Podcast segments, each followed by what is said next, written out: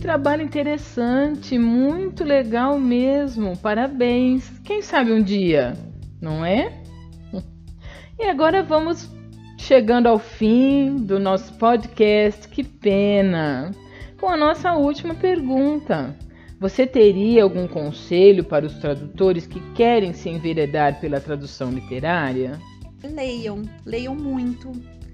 Leiam autores nacionais. Não fica lendo só a tradução e não fica lendo só o, o texto original, é, porque a gente cai muito nessa tentação. Eu tenho visto muito texto decalcado do inglês. Eu fiz até um vídeo agora há pouco tempo sobre isso, por causa da Covid-19, do negócio de testar positivo ou testar negativo, que é um decalque do inglês, né? A gente deveria falar de um exame que deu positivo, um exame que deu negativo.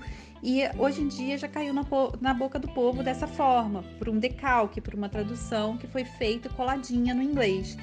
Então, assim, leiam, leiam autores nacionais, tentem, estudem português. Porque, assim, hoje em dia eu estou vendo pessoas é, usando preposição no final de frase, que é uma coisa que em português não existe. Ah, vamos falar sobre. Né? A, gente não fala assim. A gente fala, vamos falar sobre alguma coisa. Existe um complemento. Só que está ficando cada vez mais comum essa preposição pendurada. E, e, eu acho que isso é muito de quem lê muito em inglês, de, bem também de tradução decalcada então, assim, vamos tentar escrever textos gostosos de, para o leitor, ter o foco nisso, respeitar muito o autor original, pesquisar, pesquisar, pesquisar sempre. É, o, o, tradutor ele nunca pode achar que ele sabe o que, que o autor quer dizer. Se pintou uma dúvida e você pensou assim, ah, eu acho que é isso, pesquisa, porque de repente não é.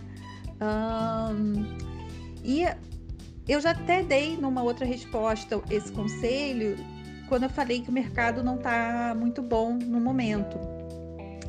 É, mas assim, olhem para o mercado com carinho, porque o mercado de tradução é muito amplo. Não, a, a, tradução literária é assim, gente, é um pouco mínimo do, do mercado editorial. Existe muita coisa. Você tem a tradução do mercado audiovisual que está aquecida, de legenda, de para dublagem, são, são coisas diferentes.